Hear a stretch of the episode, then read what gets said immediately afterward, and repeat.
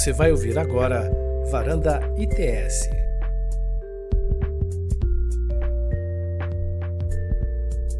Boa noite a todos e todas. É uma alegria imensa, uma satisfação estar aqui na nossa para mais uma varanda. E hoje, provavelmente, você que está nos assistindo já pensou que a ciência de dados pode tornar a gestão pública mais eficiente. Mas como e quando o governo pode usar esses dados para tomar as melhores decisões? Esses órgãos públicos, eles em regra possuem uma alta demanda de serviços, uma grande quantidade de dados à sua disposição, mas é necessário que esses dados estejam estruturados, sejam devidamente analisados, para que possam melhorar a eficiência desses diferentes serviços públicos oferecidos à população. Então, o objetivo da varanda ITS de número 130, que nós iniciamos agora com muita alegria, é apresentar como os sistemas inteligentes para análise de dados podem ser aplicados ao poder público para melhorar a prestação de serviços públicos, assim como discutir a utilização desses dados no poder judiciário como uma prática que vem contribuindo para trazer maior efetividade para a atividade judiciária. Para essa conversa, nós temos aqui convidados super especiais. Convidamos então o Kleber Canuto, que é coordenador de ciência de dados e da, e da decisão do Sirius Lab, a Júlia Matravolg, gerente de projetos no Programa das Nações Unidas para o Desenvolvimento, o André Correia da Almeida, professor na Universidade de Colômbia, fundador e presidente da direção da Associação All for Integrity, e Derson Maia, professor do programa de pós-graduação da ENAP. Essa varanda, eu queria começar agradecendo e já convidando um pouquinho o Clever Canuto para nos explicar rapidamente, porque essa varanda ela tem o apoio de uma instituição importante que nós gostaríamos de entender um pouquinho melhor, que é a Sirius Lab, Faculdade de Tecnologia, a quem a gente já deixa o nosso agradecimento e eu gostaria já de convidar um pouquinho rapidamente o Kleber para explicar para a gente o que, que, é, então, a Sirius Lab, Kleber? Bom, é, primeiramente, obrigado, é, Tainá, pela apresentação e, e, todo o time do ITS por é, realizar esse evento né, em parceria conosco, do, da Sirius. É, boa noite a todos e todas e aos meus parceiros aí de, de painel. Então, só falando rapidamente o que é a Sirius e o Sirius Lab. A Sirius é uma neo-universidade, a primeira neo-universidade brasileira, e neo por neo-universidade entenda-se é, centrada no aluno. Nosso objetivo sempre é desenvolver todos os nossos métodos de ensino para acelerar o processo de formação dos nossos alunos, centrado na prática, no desenvolvimento de projetos reais, de, de empresas parceiras nossas ou de, dos nosso, das empresas, os nossos astros, né, que trazem desafios de dados para dentro da nossa programação. É, nós iniciamos a operar em 2022 com credenciamento nota 5 do MEC, alguns dos dados que a gente já obtém, né, desde que a gente iniciou, né, nove em cada dez graduandos nossos recomendam o nosso, o nosso modo de trabalho de ensino, 97% de empregabilidade dos nossos alunos e 57% de aumento médio real de salário dos astros que nós formamos, né. Algumas considerações já de algumas instituições ressaltando, né, a, a importância como uma startup promissora na área de educação. É, como eu comentei, né, nossos principais diferenciais do Master, né, que é uma pós numa especialização, o foco no desenvolvimento de habilidades para aplicação em projetos reais de empresas parceiras, e aí a gente tem grandes indústrias, tem é, é, startups de diferentes localidades do mundo que apresentam seus desafios, articulamos as tecnologias de dados sempre com as estratégias de negócios, e aí que eu explico um pouco do que, que é o funcionamento do Sirius Lab. Né? O Lab é, na verdade, a ideia de você trazer esses projetos reais para dentro da nossa programação de ensino. Então, toda vez que a gente imputa novas habilidades técnicas e analíticas dos nossos alunos, é sempre para desenvolver cada vez mais essas habilidades para resolver é, desafios reais. E o e um outro diferencial importante é o acompanhamento personalizado da aprendizagem, principalmente no mundo em que você vai ter a necessidade de cada vez mais orientar a tomada de decisão a partir de dados, existe todo um trabalho de formar né, o pensamento analítico nos, no, no, nas lideranças e nos, nos, analistas de dados, enfim, né, praticamente todas as profissões. E dentro disso, como são diferentes perfis de pessoas que vêm de diferentes áreas de conhecimento, é muito importante a gente entender o momento e, e trabalhar e personalizar esse processo de ensino para os nossos alunos. Então, esse é um pouquinho da Sirius e do Sirius Lab, É, agradeço novamente, Tainá, e a todos que estão participando conosco e ouvindo a gente. Obrigada, Kleber, então, é, por explicar um pouquinho para a gente sobre essa instituição que está nos apoiando aqui. Uh, e o tema hoje, então, como vocês puderam perceber, e por isso que a gente tem esses convidados super especiais, é evidências na gestão pública, as decisões baseadas em dados. Como o Kleber mesmo comentou, a gente hoje precisa estar preparado cada vez mais para tomada de decisões orientadas a dados. Nós vivemos no que a gente chama de sociedade da informação, de era do Big Data, esses dados massivos que se transformaram aí em poderosas ferramentas para o desenvolvimento tanto de organizações públicas quanto de organizações privadas. A gente tem aí, por exemplo, né, o avanço do, das IAs generativas e da OpenAI, graças ao uso de trilhões de parâmetros e dados. Empresas como Google, Amazon, Facebook, entre outros, que assumiram os postos de empresas mais valiosas do mundo, destronando algumas concorrentes graças ao, graças ao uso massivo desses dados para decisões estratégicas, mas também para fornecimento de produtos. E esses dados massivos, eles são capazes de produzir, então, grande impacto no setor privado, mas também na administração pública. Porque os ganhos em escala, eles podem produzir uma melhor gestão de recursos financeiros, hídricos, elétricos, de mobilidade urbana, judiciário, como a gente vai comentar aqui, e aí podem afetar e impactar diretamente na qualidade de vida de milhões de pessoas. Para além dos benefícios que a gente é, vai comentar aqui nessa live, na concepção desses projetos mais variados e na ajuda da tomada de melhores decisões administrativas, existem alguns desafios extras quando esses projetos acontecem no âmbito da gestão pública, que a gente também vai abordar aqui, como quais as melhores formas para adoção de uso de dados massivos pela administração, e quais os benefícios extras em relação ao setor privado, quando a gente usa dados para administração, para uma administração mais transparente, mais aberta, mais democrática, quais os cuidados específicos. Então, essa discussão hoje vai ser muito bacana. Eu também já convido a todos e todas e deixo o chat aqui em aberto, que a gente também. Eu tenho aqui algumas perguntas preparadas para os nossos convidados, mas quem se sentir à vontade pode fazer perguntas pelo chat também, e eu repasso aqui como moderadora para os nossos convidados. E aí, gente, eu já começo com uma pergunta geral que eu queria que cada um aqui dos nossos convidados, é, eu falei de a qual instituição eles são ligados, justamente para não pecar no excelente currículo que todos aqui têm, porque a gente é, escolheu os nossos convidados com muito carinho, muito cuidado.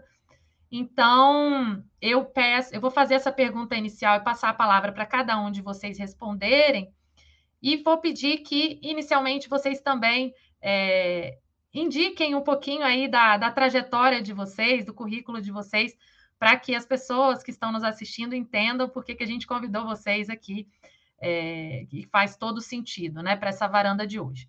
Então, a primeira pergunta é a seguinte: seja do ponto de vista institucional, regulatório ou técnico, quais seriam então os principais benefícios e desafios que são enfrentados pelo setor público ao utilizar a ciência de dados na tomada de decisões? Então, eu vou passar primeiro a palavra aqui para a Júlia, é, para fazer a, a resposta inicial pedindo aí mais uma vez, agradecendo, Júlia, a sua participação, o aceite do convite para participar aqui conosco e convidando-a para se apresentar também um pouquinho para a gente antes de responder a pergunta. Obrigada. Obrigada, Tainá. É, boa noite a todas e todos que nos assistem. Eu sou Julia Matravolg, eu sou gerente de projetos no Programa das Nações Unidas para o Desenvolvimento, PNUD Brasil, que é a agência da ONU é, focada no, na erradicação da pobreza e na, promo, na promoção do desenvolvimento sustentável. É, eu sou pós-graduada em Sociologia, estou fazendo meu mestrado na área de Ciência Política e eu trabalho no programa Justiça 4.0, sobre o qual eu espero contar um pouco é, sobre a nossa experiência e contribuir um pouquinho, espero, para o debate, é, desde 2020, quando é, esse projeto de cooperação foi assinado. É, Para tentar responder a sua pergunta, é, bom, na verdade, queria agradecer também o convite do ITS e do Sirius Lab para participar aqui e cumprimentar também os meus colegas que estão aqui conosco no painel hoje. É, eu queria começar, na verdade, contando um pouquinho dessa parceria do PNUD CNJ, que é o programa Justiça 4.0. Eu acho que a nossa é, principal contribuição para esse debate é contar um pouquinho como que a gente trabalha é, com essa parceria com o CNJ, né, vinculado a um volume de dados tão robusto quanto a gente tem no judiciário brasileiro, um país tão grande, tão extenso, tão desigual, e como que a gente faz para trabalhar esses dados e transformar eles em informação que pode se subsidiar a tomada de decisão e as políticas públicas. É, como eu mencionei no começo da minha fala, o PNUD é a agência da ONU focada na implementação da Agenda 2030 de Desenvolvimento Sustentável, e é, o Justiça 4.0, essa parceria que está vigente desde dezembro de 2020. O objetivo geral do projeto é tornar o judiciário brasileiro mais próximo da sociedade, através, por meio da disponibilização de novas tecnologias. É, é que, por meio da transformação digital do judiciário, a gente possa trans, é, garantir a automatização de algumas atividades dos tribunais, o que otimiza o trabalho dos magistrados, dos servidores, dos advogados e, em última instância, do cidadão, né, que pode estar em algum momento é, da sua trajetória envolvido num processo judicial.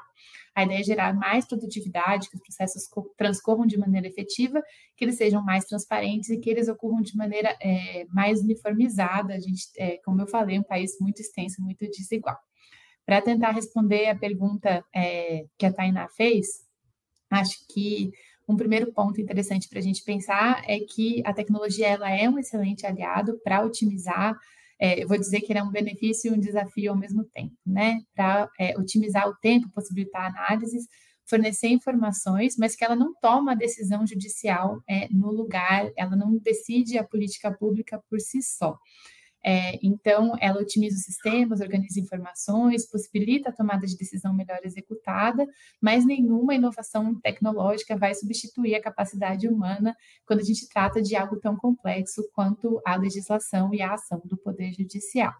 Então, alguns exemplos práticos do que a gente é, trabalha no Justiça 4.0 hoje em dia. A gente é, desenvolve, por exemplo, né, é bastante extenso o projeto, mas vou citar alguns exemplos para é, tentar explicar melhor esse meu ponto. Então, a gente consegue, por exemplo, ajudar a classificar e reunir processos judiciais semelhantes de mesma natureza, porque quando um magistrado vai tomar uma decisão, ele consegue analisar de maneira sucessiva e sequencial projeto, é, processos judiciais que são semelhantes. Isso facilita a tomada de decisão dele.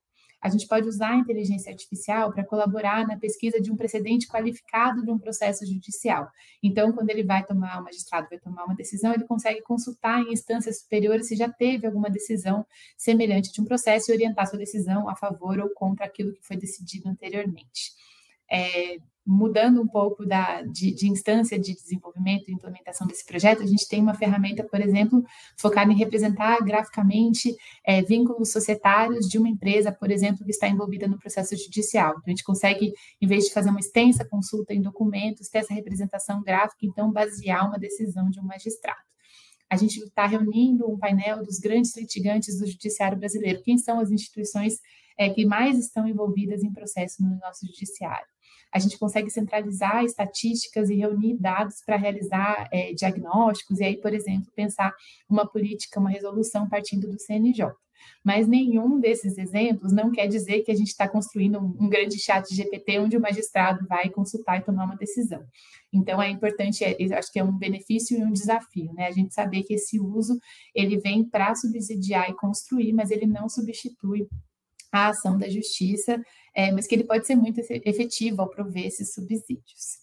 É, e o segundo ponto, e aí falando do ponto de vista institucional do PNUD para a implementação desse projeto, eu acho que é que a cooperação técnica internacional é, ela atua, atua, de forma temporária, né? Então a ideia é que a gente possa se juntar aos órgãos do poder público para desenvolver capacidades das instituições com quem coopera, trazer inovação, trazer ideias criativas, é, somar projetos, realizar, por exemplo, no caso do Justiça 4.0, a gente fez um extenso diagnóstico dos 90 tribunais brasileiros para pensar em planos de ação e desenvolvimento com o uso da tecnologia com esses tribunais. Mas é, a ideia é que a gente, é, então, fortaleça as capacidades técnicas, traga soluções disruptivas, mas que a gente atue é, no fortalecimento institucional do próprio CNJ, no caso, que é o nosso parceiro de implementação, é, nesse fortalecimento da instituição e na transferência de conhecimento. E que as instituições posteriormente possam sustentar o que foi desenvolvido sem a permanência da instituição de cooperação técnica internacional, no caso né, do Justiça 4.0 é o PNUD. Então, também é um grande desafio, assim, a construção das soluções é, e o uso de dados de maneira que sempre a gente possa pensar também na sustentabilidade das soluções e na transferência dos conhecimentos para que possa ser uma solução permanente, sustentável, um bom investimento dos recursos. Não sei se eu usei bem o meu tempo, depois eu quero contar mais sobre o, o Justiça 4.0 para vocês, mas para responder a pergunta inicialmente, acho que são algumas considerações. Excelente, Júlia, muito legal. É, de fato, acho que você trouxe aqui benefícios né, de integração, de saber quais são os grandes litigantes, e quando você sabe quais são os grandes litigantes, acredito que você ah, existe um outro, um, um outro desafio também, que é o de você fazer, gerar uma cooperação entre os poderes, né, para que os resultados dos grandes litigantes possam apoiar também políticas públicas, possa apoiar legislações que diminuam que isso chegue né, na, na, na ponta do judiciário. É, essas estatísticas, elas realmente baseiam boas decisões para todos os poderes, não só o judiciário, muito provavelmente. Então, parabéns, muito bacana, e já já nós vamos é, entender um pouquinho mais também sobre esse projeto. Agora, eu passo a palavra ao André, é, para ele também responder a nossa pergunta, vou repetir aqui, né? Quais os desafios do ponto de vista institucional, regulatório, técnico, os principais desafios desaf e benefícios que são enfrentados aí pelo poder público ao utilizar a ciência de dados na tomada de decisão. Também pedindo para que você é, se apresente, André, para a gente e para os nossos espectadores, e também agradecendo imensamente a sua participação conosco, que é preciosa. Obrigada. Uh, obrigado, Tainá. Uh, é, é um prazer conhecer-la assim pessoalmente e aos meus restantes colegas no painel. Uh, tem sido um privilégio e, uma, e, uma, e, muito frutuoso esta relação que eu tenho com a ITS Rio uh, já há vários anos, uh, que tem criado oportunidades para os nossos alunos aqui da School of International Public Affairs e também no programa de Urban Planning de interagir com vários parceiros importantes na área da gestão pública. Tenho desenvolvido projetos com o município do Rio, com o município de Niterói. Este semestre o, o, o parceiro é o município de Niterói. O CNJ também, há dois anos, foi um, um, um projeto interessantíssimo, eh, uma reflexão sobre como eh, posicionar o CNJ como entidade coordenadora. Enfim, eh, é difícil falar em coordenação quando estamos a falar de 90 tribunais, porque ninguém, os tribunais não gostam de ser coordenados, mas foi um trabalho interessantíssimo para se perceber como é que se pode uh, uh, definir sinergias entre os diferentes desenvolvimentos de inteligência artificial que os tribunais estão a desenvolver. Ainda que com capacidades diferentes, cada tribunal individualmente tem equipas, tem CTOs que procuram os seus desenvolvimentos e as suas inovações, particularmente na área de inteligência artificial, então, a questão que se colocava ao CNJ e que nós ajudámos o CNJ a pensar é que papel integrador é que o CNJ eh, pode ter. Portanto, isto apenas para dar aqui uma, um, uma, uma, pincelada sobre esta relação já com alguns anos com o ITS Rio e agora dar as boas-vindas a esta nova relação com o Sirius Lab, eh, que, que, que, que eh, congratula conhecer. Eh, eu sou um apaixonado por inovação no setor, no setor público. Uh, foi assim toda a minha carreira, desde os tempos em que emigrei de Lisboa para, para, para, a China, uh, para desenvolver um projeto universitário na, na, altura no território em Macau. Assim foi depois, quando trabalhei em Moçambique, já no âmbito do meu, do meu doutoramento, ehm, sobre questões do o papel da diáspora moçambicana no desenvolvimento da África subsaariana, e Moçambique em particular, e mais recentemente nos Estados Unidos, já há 15 anos, a trabalhar questões de inovação no, nos municípios e nas, e, nas, e, nas, e nas, prefeituras e nas cidades. Um, isto, portanto, um pouco a, a, sobre mim. Tenho a minha atividade dividida entre a Columbia University, onde leciono e coordeno um programa nestas áreas de políticas de desenvolvimento. Tenho, criei uh, uma NGO para desenvolver uma cultura de transparência e integridade no setor público. Uh, a base é em Portugal, mas tem programas já em vários países, é, um, é uma, uma, iniciativa para combater a corrupção, mas pela positiva, portanto, promovendo uma cultura de integridade e transparência no setor público ou privado, e também uh, uh, coordeno uma startup aqui incubada na Columbia Tech Ventures, também nesta área do talento e, e desenvolvimento. Portanto, um apaixonado pela inovação num espaço que tradicionalmente não foi visto como inovador. Quer dizer, se nós olharmos para a literatura dos MBAs e para a, para a literatura das escolas de gestão e para, as, para a literatura uh, das revistas na área da gestão e da administração, uh, uh, os temas quentes são o que acontece no setor privado, no Silicon Valley, nas, nas grandes empresas, e há bocadinho vários exemplos que foram dados de inovação foram todos do setor privado. Portanto, sou um apaixonado por estudar coisas onde menos se espera que elas aconteçam, que é inovação no setor público. Um, a resposta direta, mais diretamente em relação à questão que coloca, eu gostava de eh, eh, eh, dividir aqui o processo de decisão em quatro partes, porque acho, acho que é muito útil se dividirmos o processo de decisão em quatro partes, porque depois os atores e, e, e as, os, as pontos, os, pertos, os pontos fortes e fracos variam em cada uma destas partes. Portanto, a primeira parte é aquele momento em que o ator público avalia as necessidades, não é? Uh, e determina prioridades. Portanto, esse é um, um momento diferente do momento seguinte, que é o momento de se estudarem alternativas, é o momento em que se criam os protótipos, é o momento em que se trazem especialistas para, para um laboratório ou se trazem especialistas para, uma, para estudar uma parceria, eventualmente. Há um terceiro momento que é completamente distinto dos dois anteriores e é, e é também um momento de tomada de decisão que é o momento em que se sai do laboratório, em que se sai da experimentação, para finalmente desenvolver ou implementar uma iniciativa. Isto parece tudo muito teórico, mas não é. Isto é, é muito prático, porque é assim, e ainda bem que é assim, que cada vez mais os processos de decisão uh, uh, se desenvolvem. E depois há um quarto momento, que é o momento da avaliação. Este é o momento explorado, infelizmente, o momento explorado. Quer dizer, há uma, tradicionalmente, dentro deste, deste portanto, quatro quadrantes, uh, o, o, quadrante da avaliação da política pública é o que ainda precisa de maior, eh, maior impulso, de maior exploração. Um, portanto, portanto, o meu primeiro contributo para esta questão, e façam-me sinal quando for tempo de passar a palavra, é temos que perceber que a tomada de decisão se desenvolve ao longo de um ciclo, eu eu resumi em quatro partes, em quatro segmentos, mas podíamos até dividir em mais. Portanto, não é só um momento em que se decide as coisas. Porque, historicamente, historicamente, desde há séculos, que no momento da implementação os dados são utilizados. Quer dizer, quando se constrói uma pirâmide, quando, se quando os romanos construíam ruas e, e passagens e pontes, portanto, havia ciência, havia dados que integravam esses processos de decisão. É? Ninguém imagina que uma pirâmide fosse construída eh, aleatoriamente. O que tem evoluído, o que tem evoluído é a capacidade e a disponibilidade do setor, do setor público integrar dados a dois níveis. Ao nível da definição das necessidades, quer dizer, uh, historicamente as necessidades eram definidas pelo rei, ou por um imperador, ou por um ditador, ou por um grupo muito restrito de pessoas. Infelizmente que isso não é assim e há cada vez mais racionalidade no, na tomada de, pelo menos, de definir as prioridades. E depois logo se vê se há orçamento ou se não há orçamento, se, se o partido da esquerda gosta, se o partido da direita apoia, mas, enfim.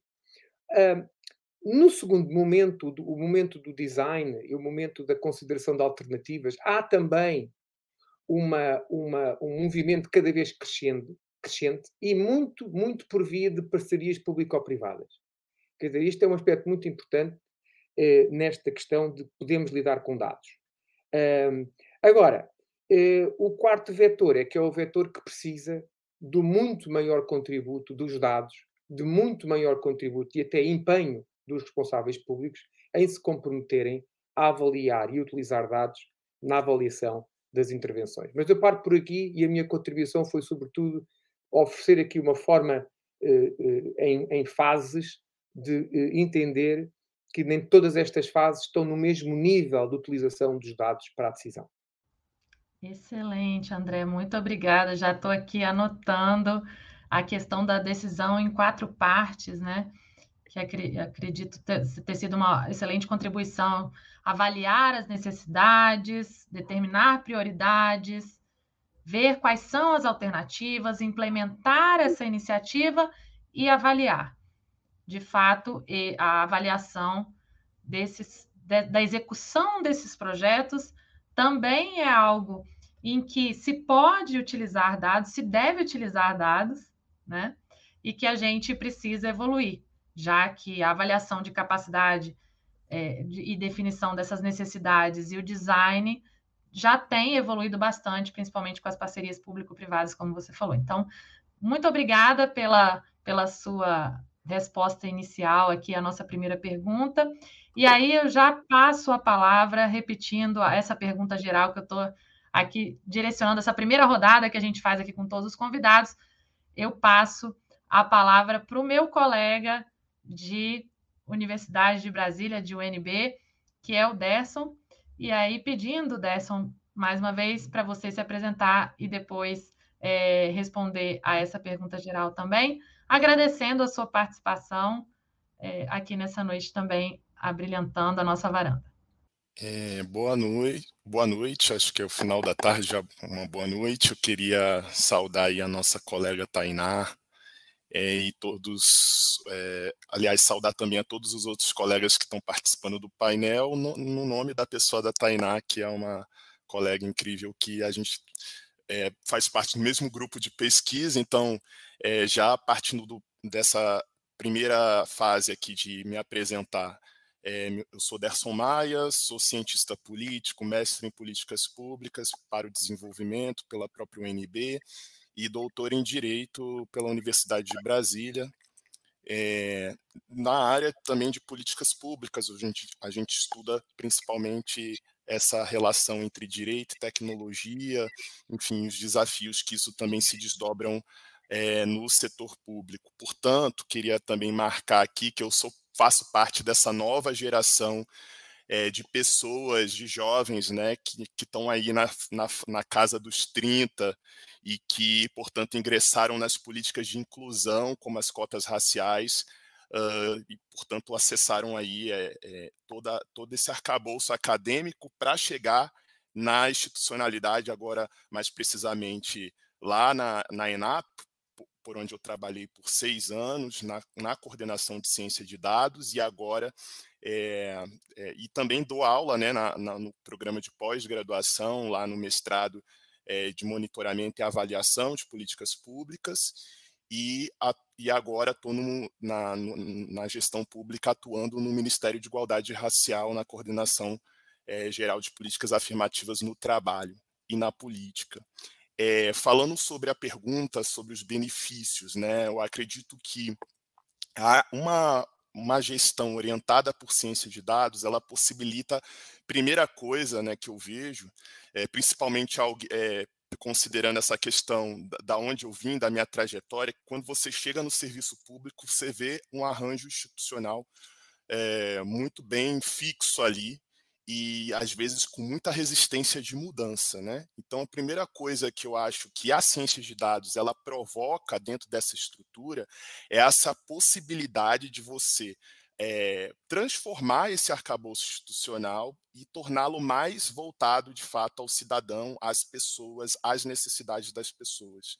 Portanto, eu vejo que, objetivamente pensando, que a ciência de dados, quando ela é orientada para por exemplo, tomar uma, um processo, entrar num processo de tomada de decisão de uma política pública específica, né? Você é, não só pensa né, nos impactos que essa tomada de decisão pode gerar, né, uh, no serviço em si ou na política, mas também é, quais são os impactos que isso vai gerar no acesso dessa população a esse determinado serviço, a essa política. Portanto, quando você tem uma boa tomada de decisão baseado em evidências, você pode simplificar, por exemplo, processos dentro da administração pública, o próprio acesso a serviços, você consegue é, mudar também alguns conceitos de é, parar de pensar só o serviço público de maneira muito difusa e passar a concretizá-lo mais também em processos de entregas, né, é, voltadas ao cidadão ou a pessoas jurídicas. Você consegue é, analisar melhor clinicamente por meio dos dados, né, como que a gente faz para reduzir, por exemplo, o custo para que esse serviço é, se apresente de qualidade diante do cidadão, você consegue também medir é, e criar esforços governamentais para reduzir o tempo em que esse serviço é prestado. Uh, tem também muitos impactos na área da transparência pública, o quanto que esse, esse acesso ao serviço e o uso de, e pensar também na dinâmica de usuários desse serviço, né? O quanto que esses dados podem orientar, por exemplo, uma boa avaliação de, da entrega desse serviço público e como que é, esses dados podem ser, por exemplo, disponibilizados para que esse cidadão é, consiga exercer esse controle social, né?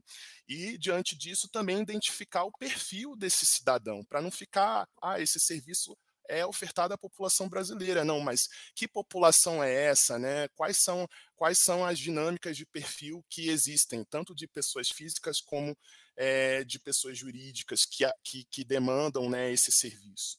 É, bom, e aí sobre o uso das, dos desafios hoje, eu vejo que uh, justamente por a gente não ter esse arcabouço totalmente transformado na lógica que eu apontei aqui, a gente está num processo de construção disso nos últimos 20 anos, eu diria, né, que são as primeiras iniciativas é, de legislação, de, de portarias, de decretos que vêm ao longo, que vieram ao longo do processo indicando né, essa abertura para dados abertos, essa abertura do governo para pensar um governo digital, um governo mais próximo do cidadão. Acho que a gente tem dado passos mais concretos nos últimos anos, né, com algumas dinâmicas, às vezes, em alguma política ou outra de retrocessos, mas é, no final das contas, quando a gente olha uh, a, o arcabouço que a gente tem montado, a gente tem visto né, bastante evolução. Né? Então, eu diria que um dos desafios técnicos né,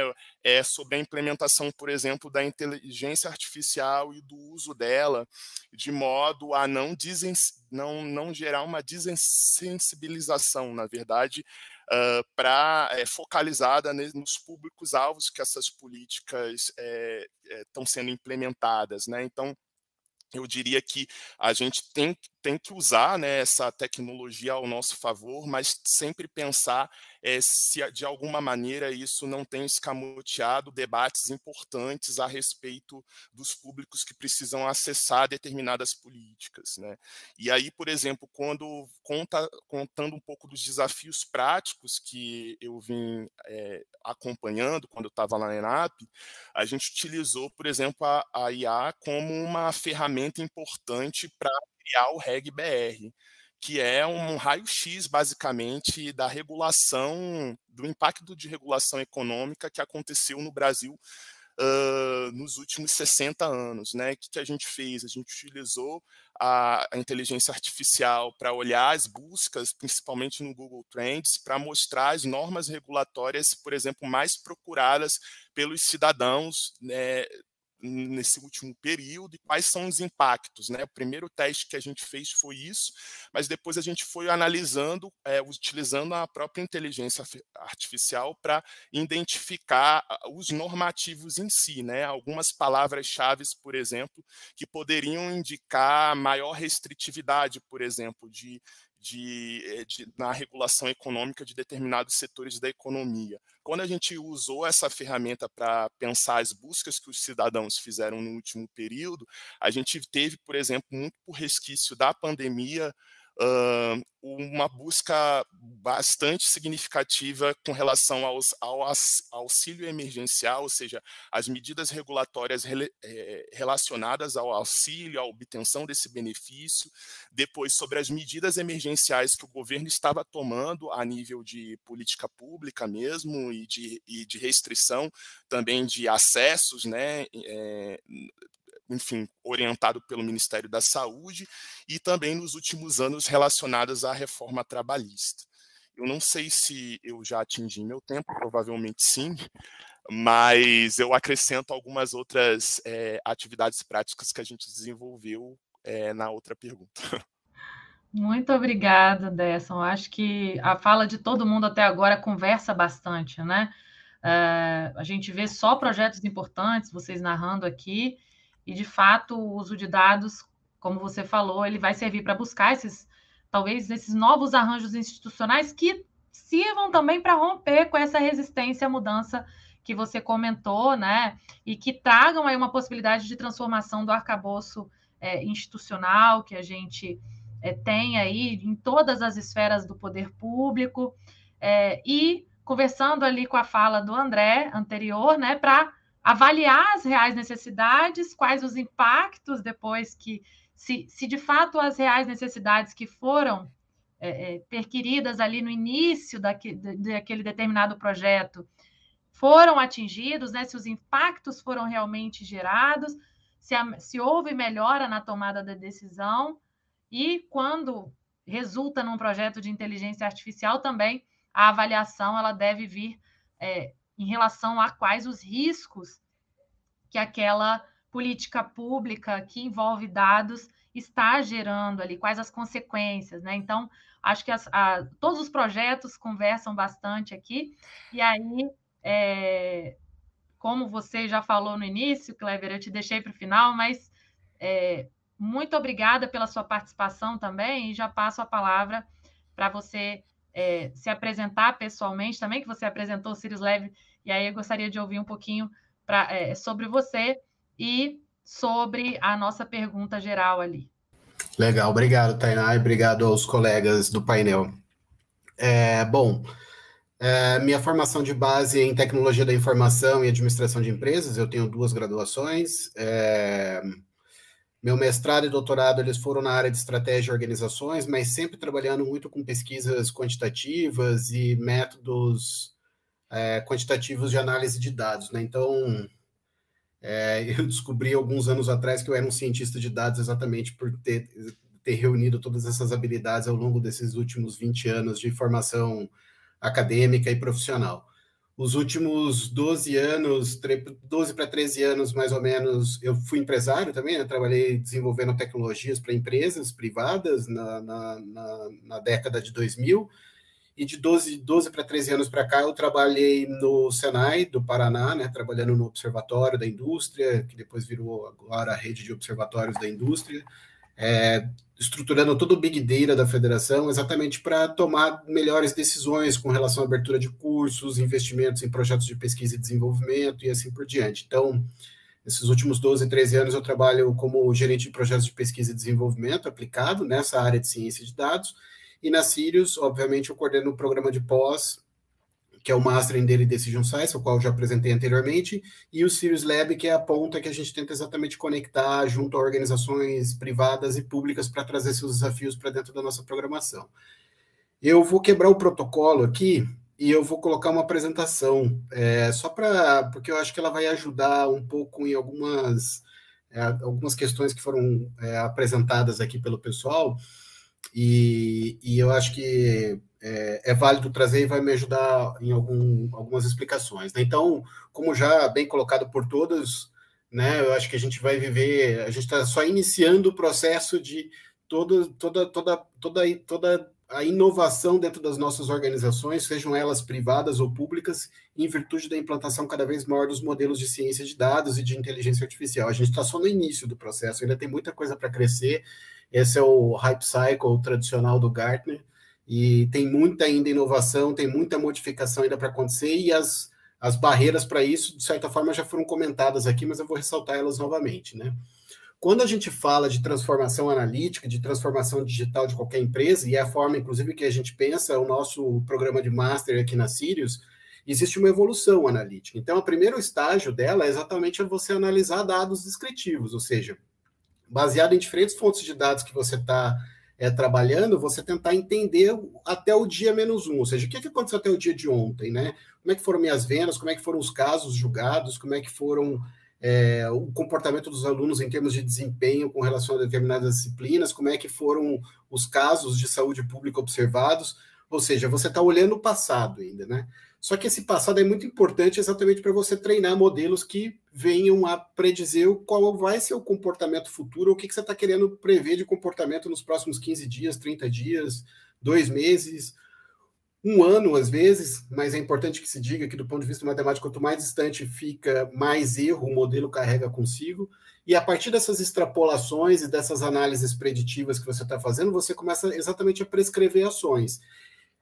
Qual que é o ponto importante aqui, né? Esse é um processo de transformação que qualquer organização vai atravessar, seja ela privada ou pública.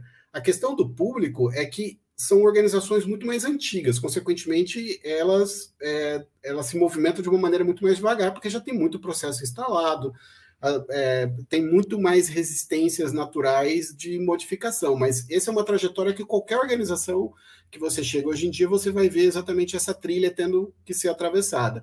E, obviamente, você não faz isso para toda a organização de uma vez, você vai trabalhando com alvos de oportunidade, ou seja, áreas que estão mais propensas ou são mais estratégicas para a companhia de começarem esse processo de transformação. Mas quanto mais sofisticada a inteligência se transforma, mais produtivo é, mais transparentes são as decisões e assim por diante. Então, o ganho ele é escalável ele é exponencial. Eu não vou, eu vou mostrar só alguns casos rápidos que tocam exatamente na, no, no sistema indústria nacional então, a gente, no nosso Big Data, a gente tem dados, vários dados abertos de diferentes é, órgãos ministeriais, mais dados privados nossos, ou mesmo fontes de dados internacionais. E aí, quando você pensa casos de análise descritiva, eu vou ficar em um de cada, tá? Para não, não extrapolar demais o meu tempo, mas esse aqui é um bem legal que a gente desenvolveu em conjunto com o Ministério de Ciência e Tecnologia, ou seja, a gente monitorou diferentes é, tipos de itens que eram importados para o Brasil, é esse aqui de cima, tá? eram importados para o Brasil, e a gente descobriu que tinha um, um, conjunto de baterias de chumbo ácido que eram intensamente é, importadas para o Brasil vindo da China e de Taiwan. E nos chamou muita atenção pelo fato de que a gente tenha o sistema industrial, a gente tem indústrias é, preparadas no Brasil exatamente para produzir esse tipo de bateria que vai nos carros, tá? Só que a gente tinha um volume de importação cada vez maior e crescente. E aí, investigando um pouco mais, né, do ponto de vista vendo o dado, né, e, e, conversando com pesquisadores e com a própria indústria, a gente entende, eh, descobriu que, na verdade, as baterias que eram importadas de chumbo ácido eram tipos de baterias que a gente não tinha tecnologia no Brasil, que eram essas baterias do motor start-stop, né, esses carros novos, normalmente, quando você para o carro, ele para automaticamente, só que como nossas baterias não estavam preparadas para suportar isso, o ciclo de vida dessas baterias era muito menor. O que, que, isso levou? A gente desenvolver um projeto de pesquisa e desenvolvimento junto às indústrias de baterias de chumbo ácido do Brasil, exatamente para desenvolver essa tecnologia em território nacional e começar também a exportar essa tecnologia para o mercado de reposição. Só olhando dados de comércio internacional brasileiro, uma decisão importante foi tomada né, em termos de investimento em ciência e tecnologia. Olhando para casos de análise descritiva, o Senai, né, Serviço Nacional de Aprendizagem Industrial, a gente faz treinamento de mão de obra técnica e de aprendizagem industrial há 80 anos, né? Isso sempre foi o nosso, foi aonde nasceu o Senai, né? Na, no, no processo de industrialização de base do Brasil. E uma das coisas que a gente tem que fazer todo semestre é tomar a decisão de que cursos que a gente deve abrir, né? Em cada localidade do país em que a gente está instalado. E vejam só que interessante o, a saída do modelo des, descritivo, que ele é muito mais ainda dependente da interação humana, do, da análise humana, para um modelo preditivo onde a máquina já começa a apontar determinados cenários para você. A gente perguntou para os diferentes gestores nossos quais eram as variáveis que influenciavam na procura dos cursos técnicos, e eles elencaram quase 20 variáveis distintas de mercado de trabalho, educacional e assim por diante. O que a gente fez foi cruzar todos esses dados nas diferentes localidades do país é, considerando né, como é que estava a demanda de um técnico mecânico em uma determinada localidade do país, qual era o ganho médio, como é que era a oferta de cursos técnicos nessa área, como é que eram as divulgações que aconteciam nessa área, o preço médio praticado e mais um monte de outras informações. E a gente chegou a uma variável, na verdade são, são seis ao todo, tá? Mas uma principal, que ela não está bem explicitada aqui, mas eu acho importante destacar porque ela liga uma fala minha como próxima etapa que é o fator é, é, um fator de admissão, demissão, mas o fator é o fator salário médio, né? Ou seja, quanto que um técnico mecânico ganha em média na região metropolitana de Curitiba em relação a outras ocupações técnicas é, que a indústria ou, ou, o mercado como um todo está contratando esse técnico? Se esse número ele é muito superior a 1, significa que tem um aquecimento pela procura desse profissional, ou seja, a indústria está pagando cada vez mais por esse profissional exatamente pelo fato de que não tem mão de obra disponível.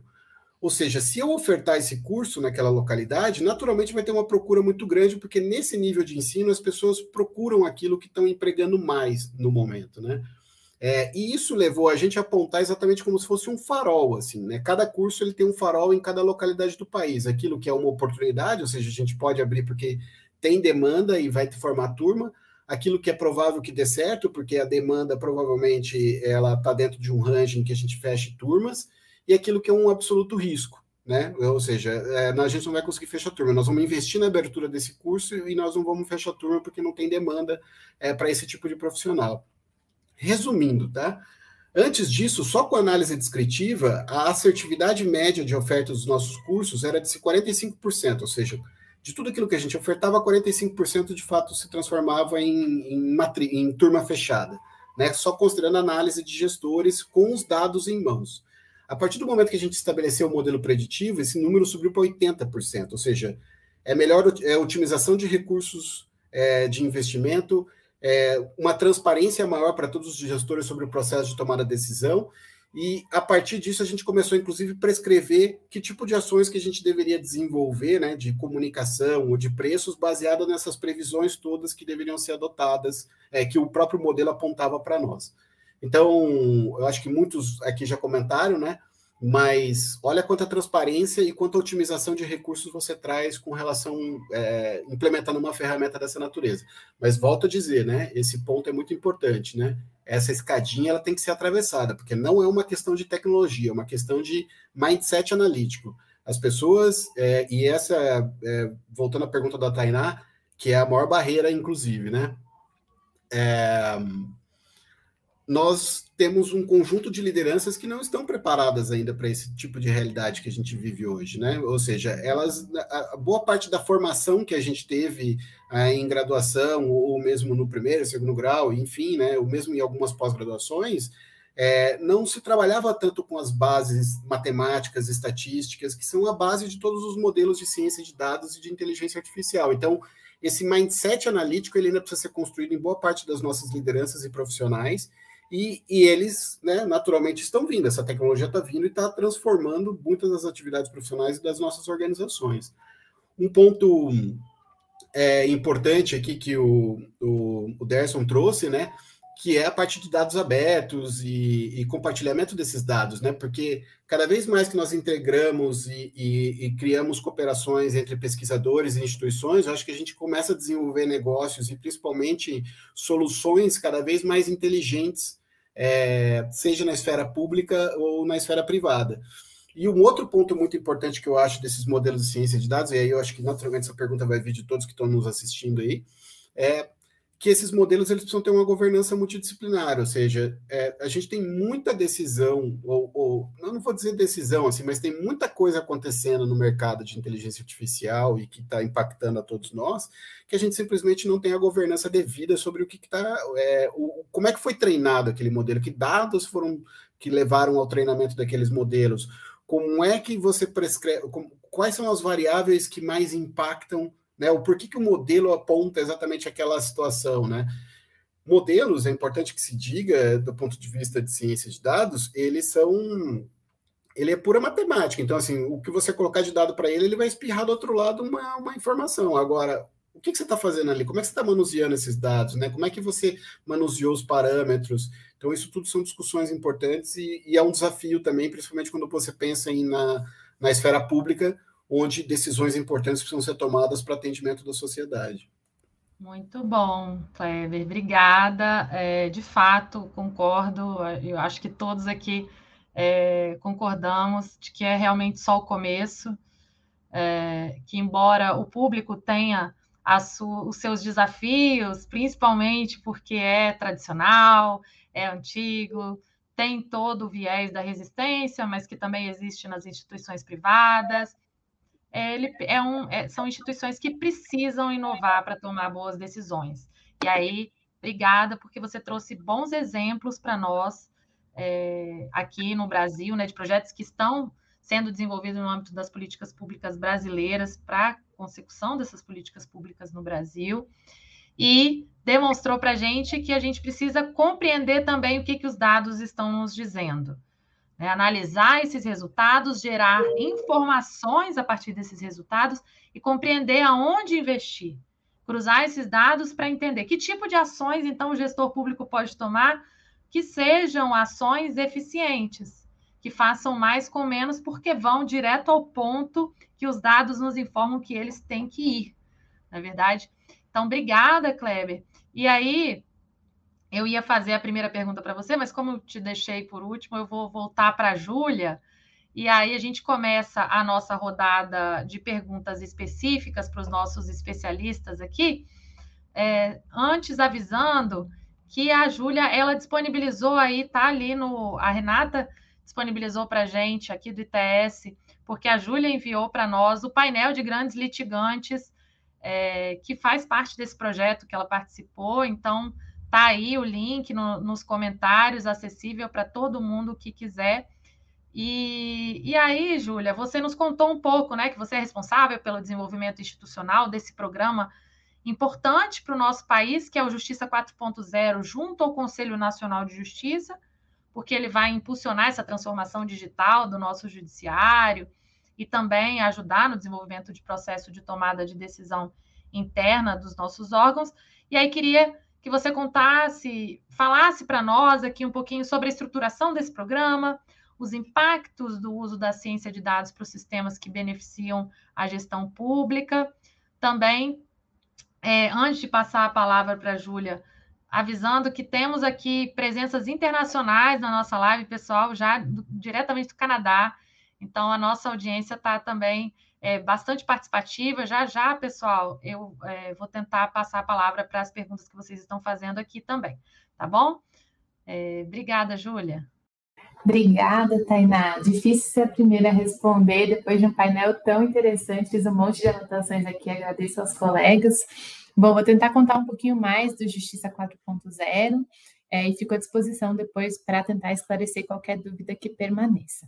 Eu acho que o mais interessante para seguir no tema do painel é falar um pouquinho, é, como eu falei, o programa é muito grande, tem muitas iniciativas, é, então, é, para segmentar a minha fala, vou, vou encaminhar um pouco para o lado de é, o judiciário brasileiro é tão grande, tão extenso, temos um volume tão robusto de dados é, qual que é o desafio, né? Como que a gente é, reúne esses dados e trata e saneia esses dados, essa grande massa de um país é, com muita desigualdade, muito extenso, e transforma elas em informação que pode servir é, para o uso, por exemplo, de uma inteligência artificial ou uma base de dados que possa subsidiar uma tomada de decisão. Né? Então, é, é, um passo atrás mesmo para é, como que funciona essa organização dos dados dentro do programa que permite depois a construção de ferramentas a partir deles. É, então, é, eu queria falar da plataforma que inaugurou é, o paradigma do judiciário orientado a dados, que a gente chama de plataforma Codex, a ferramenta Codex. É, ela é, é, foi desenvolvida inicialmente no Tribunal é, de Justiça de Rondônia, no TJRO, e depois foi incorporada pelo CNJ e depois no projeto de cooperação PNUD-CNJ, que é o Justiça 4.0, que a ideia é o quê? Quando você digitaliza um processo judicial, né? Você pode digitalizar e você pode ter uma imagem é, que permite que você não tenha, então, esse processo no formato de papel para ter que tramitar, mas ele está digital como uma imagem. Como você transforma aqueles dados em informação de conteúdo textual para você poder, poder usar o que está escrito ali também como informação relevante para fazer o tratamento e a utilização é, dentro desses processos. E a ferramenta, é, o Codex, ele faz exatamente isso. Então, ele está, é, desde março de 2022, ele é a ferramenta oficial de recepção de dados dos processos judiciais eletrônicos dos tribunais brasileiros. É, e em janeiro desse ano, a gente já tinha 95% dos tribunais é, que implantaram o Codex. Então, é, cada um deles possui pelo menos uma fonte de dados que está integrada à plataforma, mas no Brasil a gente já tem 146 fontes de dados conectadas. Isso representa, só para dar uma ideia, o dado de janeiro, o último que eu tenho aqui, mais de 110 milhões de processos judiciais armazenados nessa base de dados é, do Poder Judiciário, do Conselho Nacional de Justiça. Por que, que é interessante ter esses dados dessa forma, né? Primeiro, para a gente pensar é, a governança dos dados da justiça brasileira coleta, tratamento, análise dos dados processuais permitem que a gente possa transformá-los em informação e conhecimento. Então, é uma ideia que o Codex possa aperfeiçoar a governança dos dados, promover é, a transparência e o acesso à informação judiciária. Como já foi citado pelos, por vários colegas, a inteligência artificial é o segundo ponto, né? Então, como que você tem dados que podem originar é, o, que podem ser usados para a inteligência artificial, para construção de ferramentas, por exemplo, os exemplos que eu citei no início da minha primeira fala, né? Como que eu classifico um grande grupo de processos judiciais é, para segmentá-los por tipo de processo? Ou como eu agrupo os processos vinculados a um precedente de uma instância superior da justiça?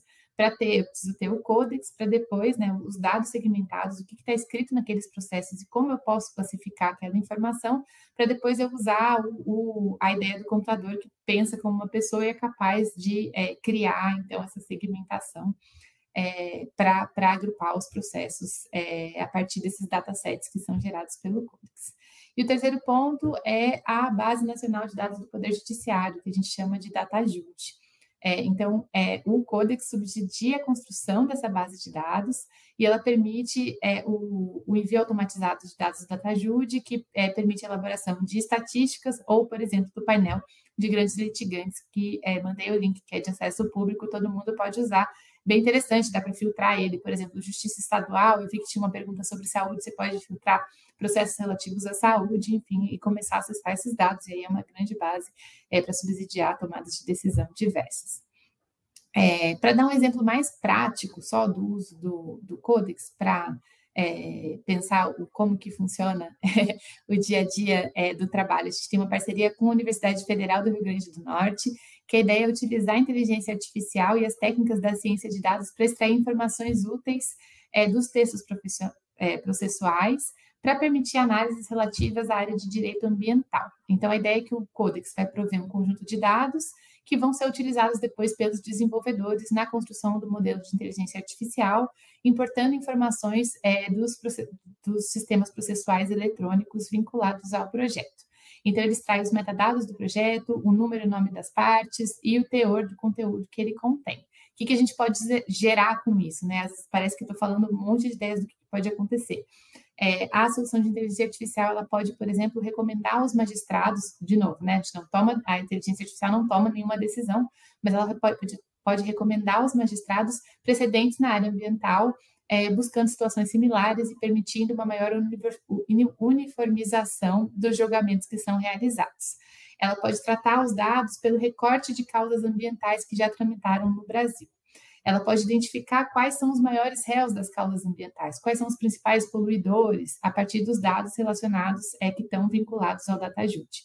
É, e também pode ler os textos jurídicos e identificar elementos importantes, o tipo de crime, o dano causado, é, o bioma que foi envolvido, o valor da condenação, é, o uso da legislação nacional, internacional que foi vinculado, é, para então criar essa estrutura que permite uma melhor tomada de decisão e subsidia e que garante uma uniformização, né, de novo falando aí da extensão do nosso poder judiciário e como que uma decisão, como a gente padronizar as decisões é uma forma também da gente é, promover mais transparência e, de uma forma geral, não só as decisões dos magistrados, mas as decisões do CNJ como órgão público, né, que institucionaliza muitas das decisões e provê é, essa, essa possibilidade de, de um denominador comum é, e de resoluções que possam tornar é, é o judiciário mais transparente, enfim, trazer políticas é, para o benefício de todos.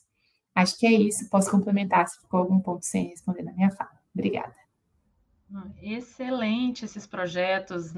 Eu que sou do direito, eu fico assim encantada e muito feliz de ouvir é, que, enquanto cidadã também brasileira, né, esse tipo de projeto sendo desenvolvido, aí tanto Codex, quanto em inteligência artificial, quanto o DataJude, que são projetos importantes, é, não, sob meu ponto de vista, não, não apenas para o Poder Judiciário, mas que vão atingir também todos os demais participantes do ecossistema de justiça, defensorias, Ministério Público, outros agentes, né, os próprios advogados da iniciativa privada, os cidadãos.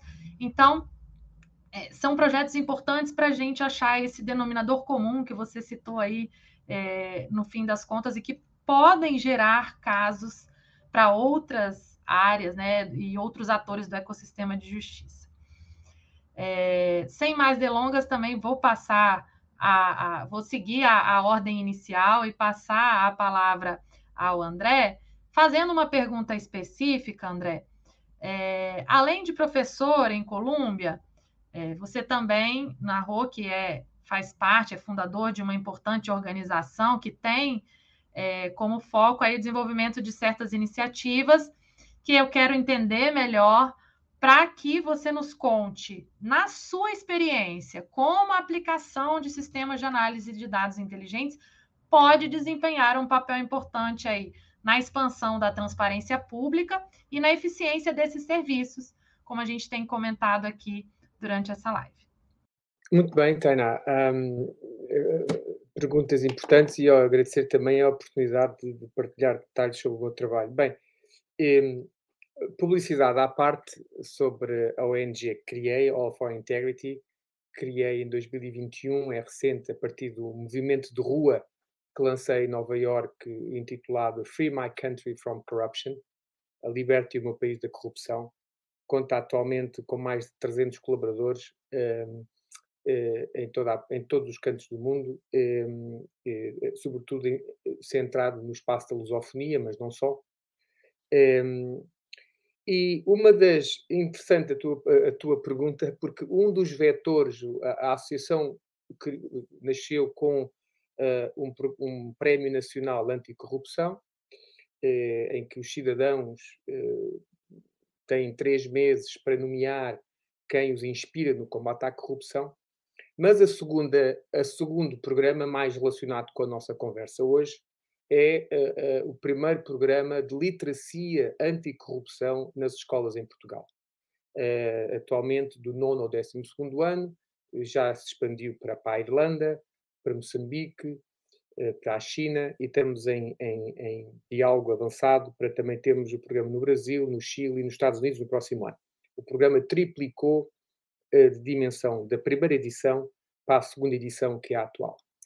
E está muito ligado um, à questão um, da transparência, porque uh, uh, o que nós queremos essencialmente neste programa é um, que as escolas e os professores adotam voluntariamente, obviamente. O Ministério da Educação recentemente eh, pediu para se reunir connosco para perceber exatamente como é que é este programa.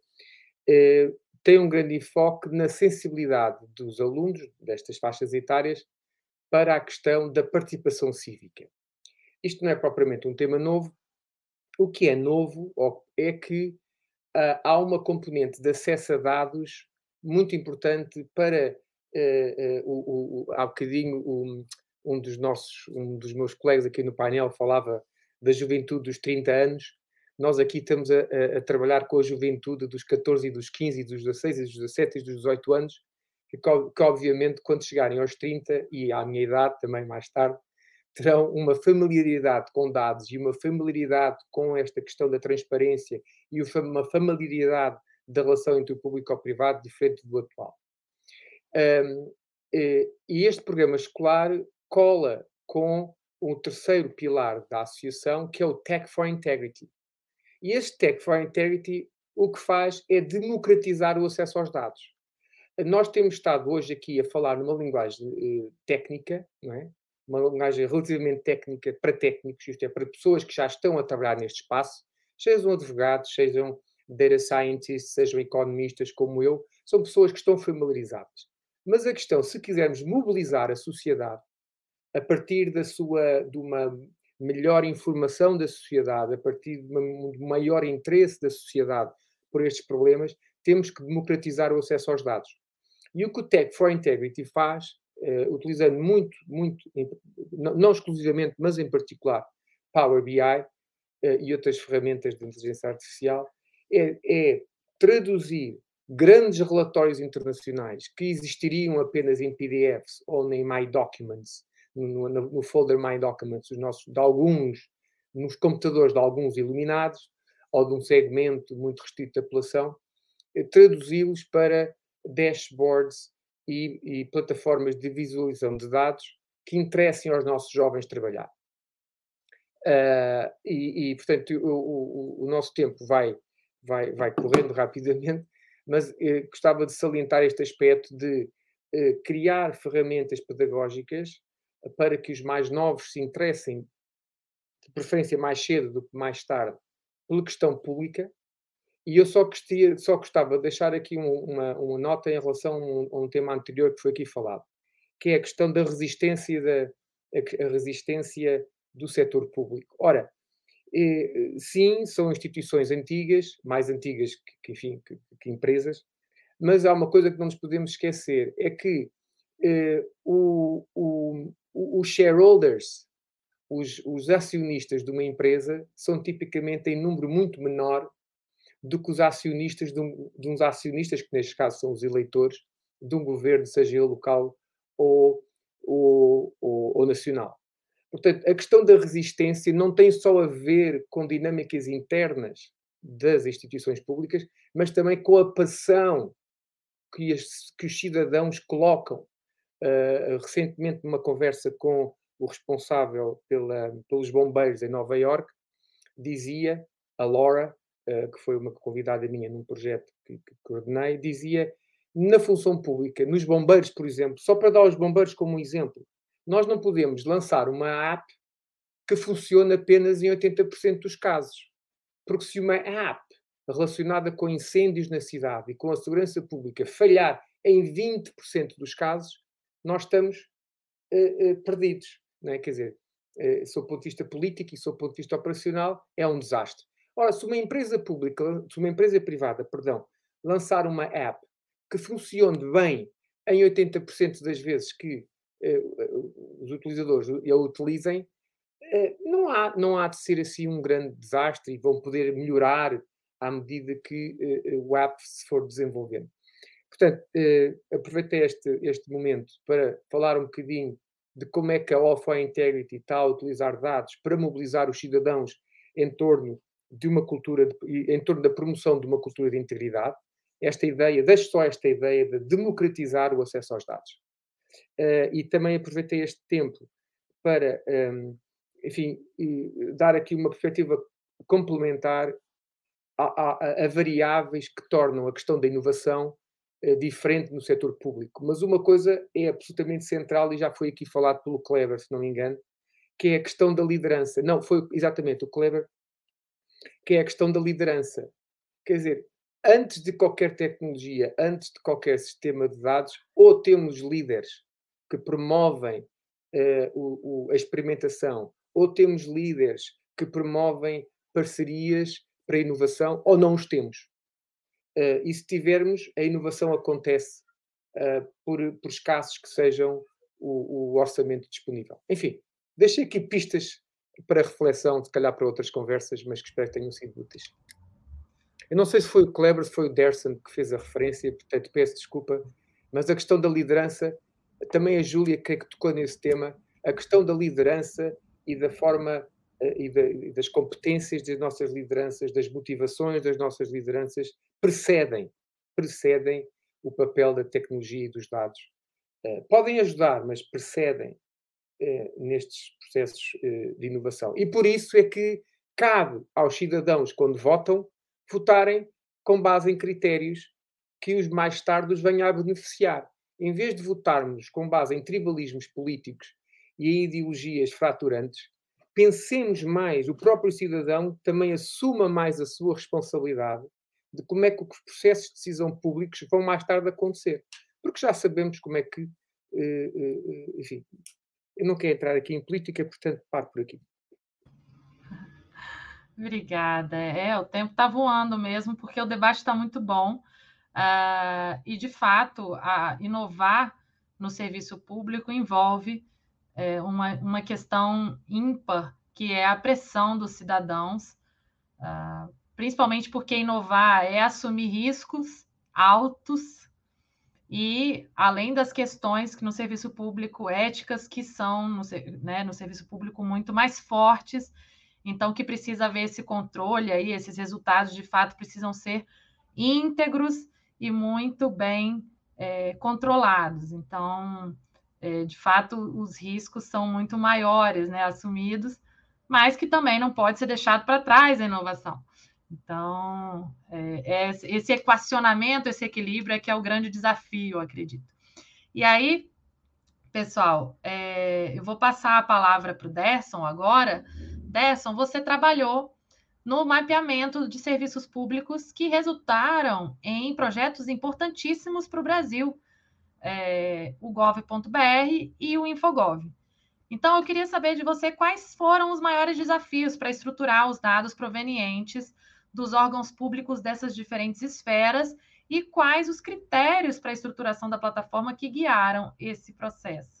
É, foram diversos desafios, então, antes de mais nada, acho que eu vou dividir em dois aspectos. Primeiro, falar do censo de serviços públicos, né, que a gente chama vulgarmente como censo, mas na verdade foi um mapeamento dos serviços públicos. Né? Então, a certa altura, lá por meandros de 2016, se perguntasse à presidência da República quantos serviços o serviço público brasileiro, né, vamos supor que numa dessas viagens aí de chefes de Estado, é, algum membro, né, algum chefe de Estado de outro país perguntasse à presidência da República quantos serviços públicos é, de atendimento seriam ofertados à população brasileira, esse número não, não, não, não era possível ser definido.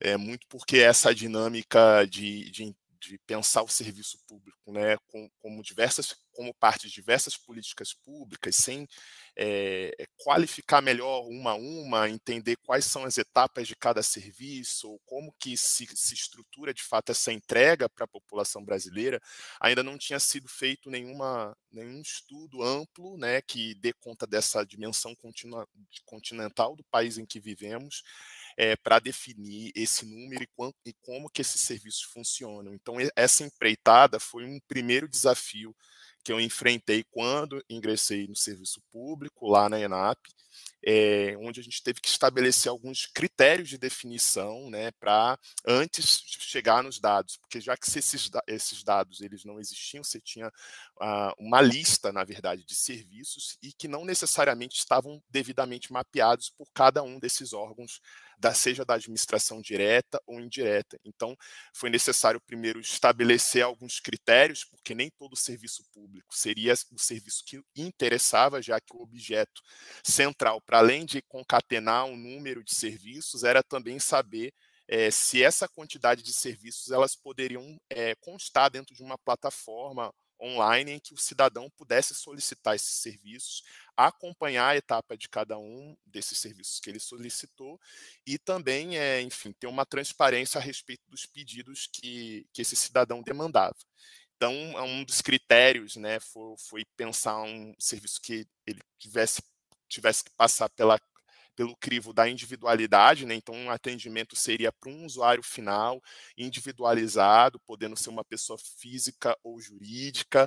Uh, esse serviço teria que ser de impacto, ou seja, teria que ter uma mudança da, da situação do usuário antes de solicitar esse, esse serviço e posteriormente a, a, a prestação desse serviço, né? É, também sobre a questão do crivo da competência, ou seja, é, esse relacionamento era com o cidadão frente ao órgão responsável, competente para prestar aquele serviço individualmente, porque há, há órgãos públicos que é, cada etapa, por exemplo, do serviço é, é um órgão diferente que é responsável por cada uma delas. Então, portanto, esse número de serviços ele não entraram diretamente nesse estudo, nesse mapeamento pensar também nas interações, que seriam um envolvimento dessa instituição pública com esse usuário, com, com essa pessoa que está ali representando também é, uma pessoa jurídica. Né?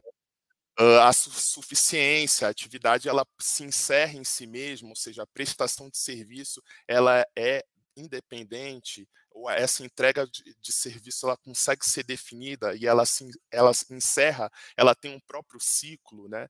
Isso era fundamental para para constar. Então, cada um desses critérios, inclusive o último, que é a finalidade, que é a garantia de um direito ou a prestação de um dever ao usuário, ou seja, cada um desses critérios foram fundamentais para pensar o que, que vai ser, o que, que a gente vai subir para essa plataforma, o que não. É, lembrando também que esse esforço do mapeamento ele é também uma sequência de ações dos, é, igual eu falei na primeira fala, dos últimos 20 anos é, de abertura do governo para trabalhar dados e para pensar como que o governo federal, enfim, como o Estado brasileiro é, qualifica e melhora, aprimora a qualidade dos serviços é, com interação direta ao cidadão. É, então, é, pensando nos esforços, eu acho que talvez eu não queria elencar aqui dos últimos 10 anos, mas dos últimos, aliás, dos últimos 20 anos, mas vou focar nos últimos 10 anos. A gente teve, por exemplo, é, algumas é, normativas, alguns regulamentos sobre de, dessa iniciativa, né, como é o portal de serviços, que, que, que a ideia era que esse portal de serviços se tornasse o GovBR, a plataforma GovBR que a gente tem hoje. Mas no portal de serviços havia um decreto, por exemplo, que é, é, pedia que os órgãos informassem os serviços que eles têm, serviços públicos de maneira geral. E aí, a partir dessa lista de serviços, que a gente foi granulando para os serviços públicos de atendimento, que era o que serviu para dar desenvolvimento a essa plataforma GovBR. Né? Mas, junto com isso, tem a lei de acesso à informação dos últimos 10 anos, o Marco Civil da Internet, a política de governança digital, que foi feita em 2016, o decreto de 2017 de simplificação do atendimento é, dos serviços públicos, né, que é a ideia de você, com um único documento, né, você conseguir acessar todos os serviços sem precisar aquele, aquelas idas e vindas que o cidadão brasileiro fazia é, diante dos órgãos para solicitar um documento, às vezes o órgão solicitava um documento é, que já já estava já, já poderia constar no sistema, né, e que, que, que esse de, próprio documento, essa própria é, página ali que já tem as informações do cidadão já poderia servir para acessar os demais serviços. Então esse esforço de simplificação é que se insere a plataforma GovBR. É um dos desafios técnicos que a gente teve depois que a gente subiu. É, então, assim, é, você imagina, dando um exemplo concreto da Receita Federal, né, tem milhares de serviços. As primeiras oficinas que a gente fez, a gente chegou quase, sei lá, acho que 3.800 serviços só do, da fazenda, assim, pensando nem só a receita, mas a fazenda como um todo. Uh, então, a dificuldade que a gente teve para granular isso para um serviço público de atendimento, que de fato é, tivesse todos aqueles exigiu muito é, um, um, esforço, vocês imaginam, de maneira hercúlea. Né? Então, é, saímos de 500, de 3 mil e poucos serviços para chegar em 500 serviços. Ao todo, em todos os órgãos da administração federal, a gente chegou no número final de 1.740 serviços, que subiram a, a priori lá para essa plataforma uh, GovBR. Um dos desafios depois desse, mais de, tentar funilar o que seria serviço de é, público de atendimento foi pensar depois o próximo passo que é a interação de serviços. É, também foi um ponto crítico. Depois, pensar o cadastro como a primeira é, forma de registro para a pessoa acessar o serviço. Então, a priori, já que enquanto tem todas as tratativas né, de pensar sistemas e bases para interoperabilizar, é, é, foi possível primeiro colocar como um cadastro central para acessar o serviço e às vezes já ia direto para a plataforma do Estado, por exemplo, como é o caso do Detran. É, depois, os levantamentos, por fim, dos é, equipamentos públicos e a experiência dos usuários, que foi um dos últimos levantamentos que a ENAP realizou para complementar essa tarefa, que é, por exemplo, pegar é, as, os comentários, as reclamações, as avaliações que já acontecem direto no Google, né? Quando você não sabe um lugar, eu vou na agência do INSS, então eu vou procurar como que eu faço para chegar lá, né? E normalmente tem as estrelas e os comentários ali. Ah, essa agência demora muito, atendimento é mais de três horas, fiquei esperando. É, enfim, enfim, nós mapeamos todos esses equipamentos públicos, INSS, também serviços hospitalares, para tentar, a partir desses mecanismos e canais, subir né, as informações estratégicas é, para a tomada de decisão de aprimoramento dessas políticas é, pelos gestores públicos. Nossa, incrível. É, realmente, num país como o nosso, de dimensões continentais, é, eu imagino a carga de desafios, mas, enquanto cidadã brasileira e pesquisadora, é, vejo aí muitos avanços na interoperabilidade, na integração de esses 1.740 serviços que eu não fazia ideia, então é, agora eu estou assim chocada é, na simplificação de fato dos serviços para uma gestão pública eficiente e como cidadã, como eu comentei, melhora, eu, eu, vejo uma melhora real no acesso aos serviços públicos com essas plataformas que foram criadas. Então, parabenizo a vocês aí. Da, da mesma forma, acredito que o DataJude é, ajuda a gente a, a integração, a interoperabilidade, inclusive para outros órgãos do ecossistema. É, esses projetos narrados pelo André é, no âmbito de anticorrupção, que também, é, enquanto cidadã do mundo, são muito importantes porque podem ser reproduzidos por outros países, né? E aí, Kleber, é, a nossa participação final aqui, para depois eu passar para o encerramento, que, como eu comentei, o tempo voa. É, eu queria saber, na sua experiência como desenvolvedora de inovação, que você narrou um pouquinho da trajetória para gente, qual a estrutura física, humana e de serviços necessários para que a administração pública possa bem desenvolver projetos de uso de dados, gerando impactos positivos para a sociedade. E quais seriam, então, os recursos necessários também? Olha, obrigado pela pergunta, Tainá, mas é, hoje em dia, assim, boa parte de todas essas de todas as tecnologias disponíveis assim para desenvolvimento de eu vou eu vou porque inovação é muito amplo, né? Então eu vou centrar na parte de tecnologia, principalmente da parte de dados aqui, né? Ciência de dados e inteligência artificial. É, a parte mais analítica, né, business analytics mais clássico, mesmo desenvolvimento de determinados modelos de ciência de dados, assim, a, a, as tecnologias, né, físicas de servidores e mesmo as tecnologias de linguagens de programação que você necessita requerer, elas estão todas praticamente disponíveis ou em nuvem ou, e, e, as linguagens todas elas são livres, né? Então assim é, é basicamente estudá-las, né? treinar pessoas para saber fazer o uso dessa tecnologia. Agora, a grande barreira que a gente tem, e né, o professor André comentou novamente na fala dele com relação às lideranças, mas eu diria que não só lideranças, mas também os próprios analistas, são pessoas. A gente não tem, a gente tem uma necessidade de formar ainda profissionais capazes de analisar dados e desenvolver modelos ainda muito grande. É, existe um número, eu, eu para mim esse número é meio mágico, tá?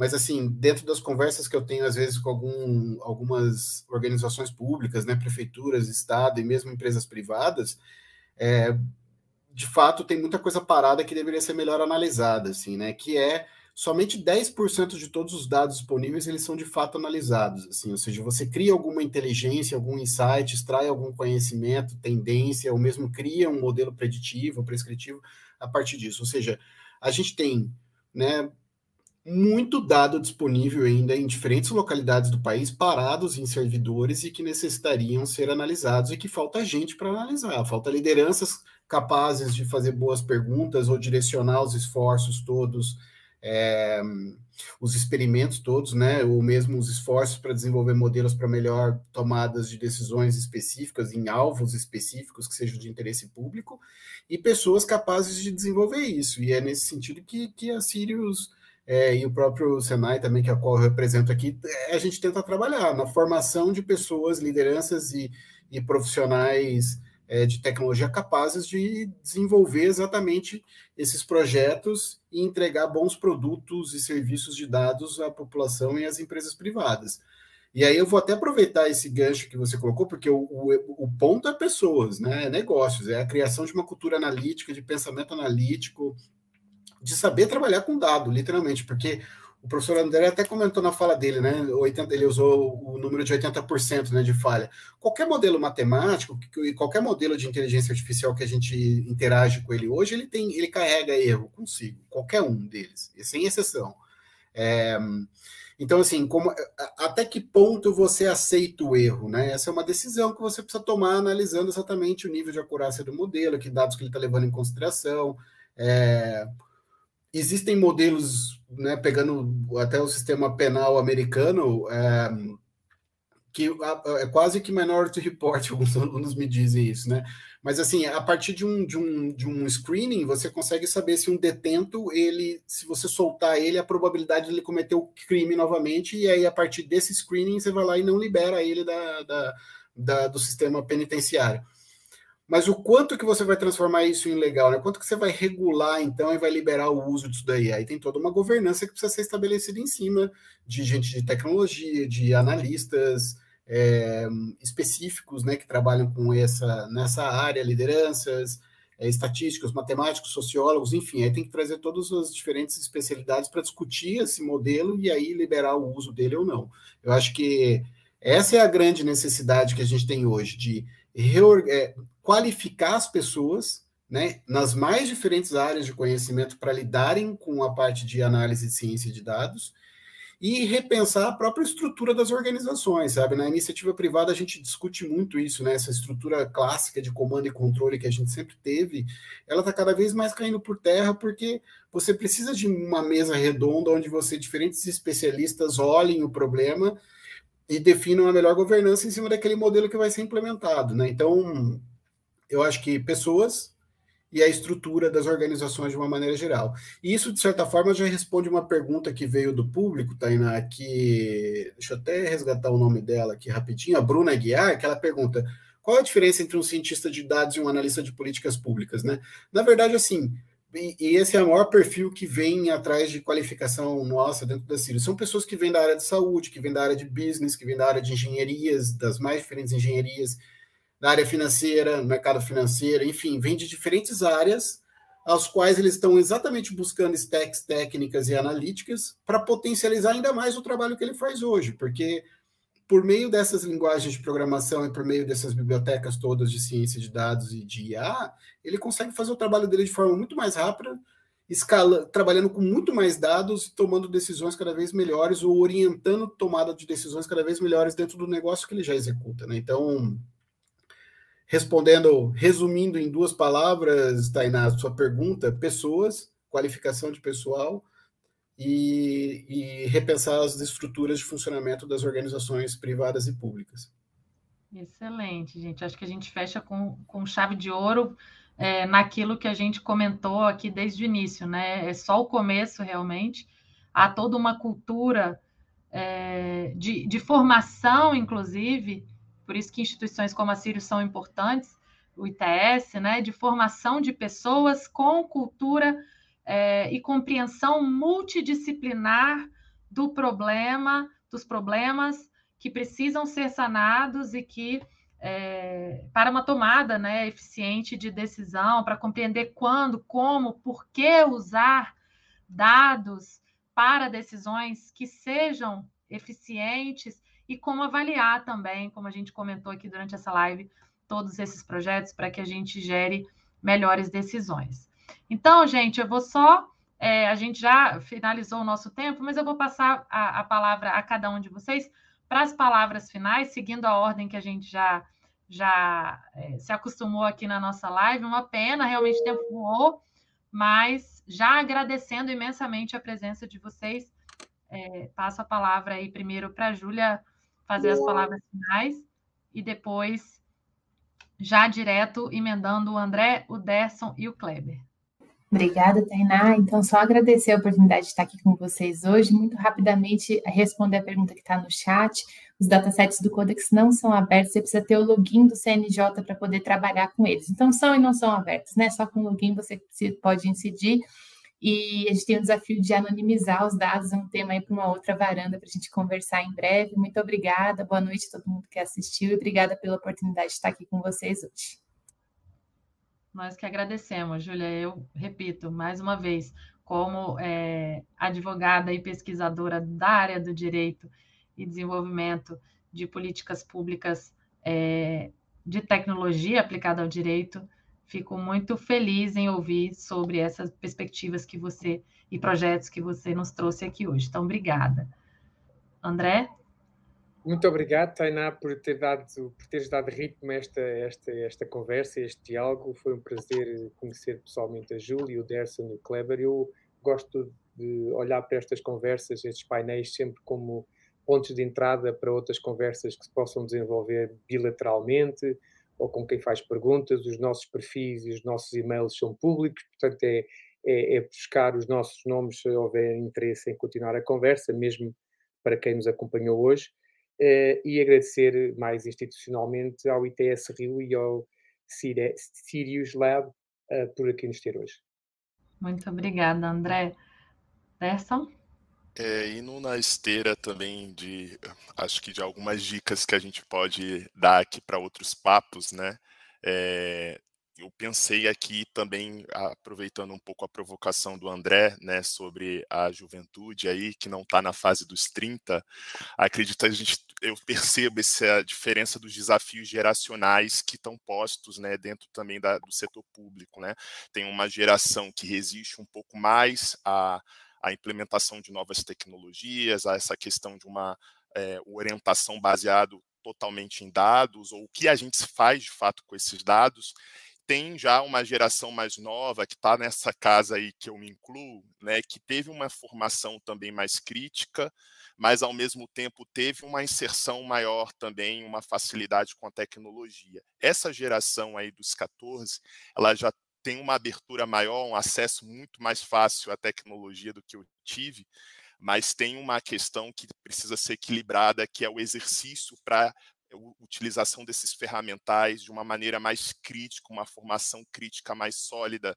Acho que falta muito, né? A geração do, do ChatGPT aí vai ser uma, um desafio que, que vai ser potencializado também não só no setor público, mas no setor privado, nessa questão cognitiva mesmo, né? De como que a gente utiliza essas ferramentas para a tomada de decisão nesses aspectos mais sensíveis que passam pelas relações humanas, não tem jeito. E falando sobre relações humanas, também queria pontuar e dar essa, essa deixa aqui, que políticas mais diversas, né, ou seja, ambientes mais inclusivos também potencializam a inovação, né? E isso é muito perceptível nos grandes desafios de projeto que eu enfrentei é, no, no, serviço público, porque de, determinadas colocações, né, é, principalmente pensando sobre públicos, como que chega o serviço e tudo mais, é, foram apontadas por pessoas que vivenciaram mais essas, essa, essa dependência dos serviços públicos e como que se sente na pele essas entregas concretamente. Isso faz com que talvez, mesmo com o uso dos dados e todas as ferramentas que a gente tem, o setor público seja mais sensível para atender melhor essas demandas. Então, nessa esteira de interpretar melhor os dados, acho que passa também por, por uma diversidade que essas equipes são compostas. Então, acho que também está para além do líder, né? Eu é, acho que fui provocado um pouco a, com essa ideia de que não, de fato, não está só no líder, mas quem, quem compõe esse governo, né? Quem está pensando em inovação, quem está pensando os instrumentos e quem vem construindo os, esses instrumentos nos últimos 20 anos, porque certamente os instrumentos vindo né, é, de uma elaboração, de uma formulação de um outro público, incrementa ainda melhor, mais né, e melhor a administração pública e as empresas também, com certeza. E só para finalizar, sobre a capacitação de servidores, também, é, puxando a sardinha aqui para o setor público, acho que também passa por isso, né? Porque a, o desafio, sem dúvida nenhuma, é, por exemplo, os cursos que a ENAP abriu recentemente para desafiar os servidores a, a entrarem no mundo da programação.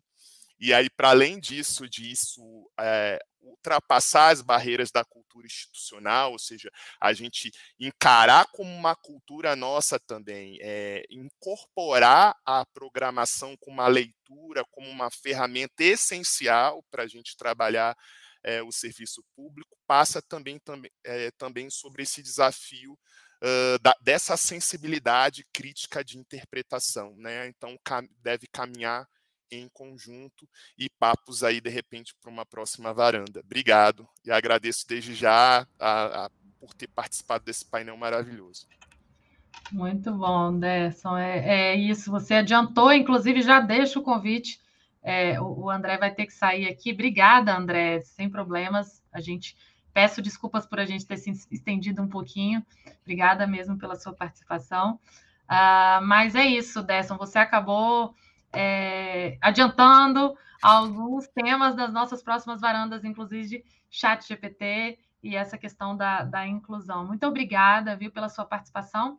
Kleber. Bom, só agradecer, Tainá, todo o time do ITS aí por, é, pela organização do evento em conjunto, né, conosco. Acho que é um tema super relevante e tem muita gente aí da área de políticas públicas e do poder público participando, nos ouvindo, né? E eu acho que é, como o Derson é, bem colocou, eu acho que é o início de muito diálogo pela frente e talvez a gente trazer casos práticos, entrar um pouco mais no, no detalhe de cada caso, é, seja até interessante para a gente discutir as diferentes perspectivas assim, né, de, de, de análise. Eu acho que é, pode ser bastante benéfico para a sociedade brasileira e, e para todos aqueles que, que, que, que, querem participar dessa discussão e da construção né, desses, desses modelos e dessas decisões cada vez mais orientadas por dados. É, e eu faço minhas palavras do André, eu acho que eventos como esse é exatamente para a gente ver o que cada um pensa, o que cada um está trabalhando, quais são os desafios atuais, né? Nos próximos meses, nos próximos anos, o que, que ele está vendo ali como para a gente se aproximar cada vez mais e tratar, estabelecer conversas bilaterais ou multilaterais para desenvolver projetos cada vez mais conjuntamente, né? Então, Tainá, voltando na minha frase inicial, agradeço profundamente aí o, a você e todo o time do ITS por, por essa organização em conjunto conosco aí. Obrigado. E obrigado a todos que estão nos assistindo. Pessoal, então, finalizando aqui um pouquinho atrasado, desculpa segurar todos vocês aqui, mas queria agradecer imensamente. A gente viu aqui o quanto que nem uma hora e meia é suficiente, porque é um tema muito rico e muito importante para o nosso, nosso país, para o mundo, para a quadra histórica que a gente vive. Então, que eu só tenho a agradecer tanto ao apoio da Sirius Lab, quanto ao ITS, quanto aos nossos participantes que ficaram ali interagindo o tempo inteiro com a gente. Obrigada, pessoal, inclusive internacionais, e a vocês que é, aceitaram o nosso convite e enriqueceram, abrilhantaram o nosso debate na noite de hoje. Um abraço e até as próximas discussões, que inclusive já foram aqui um pouquinho gostinho dado para vocês nessa noite. Até já! Você ouviu Varanda ITS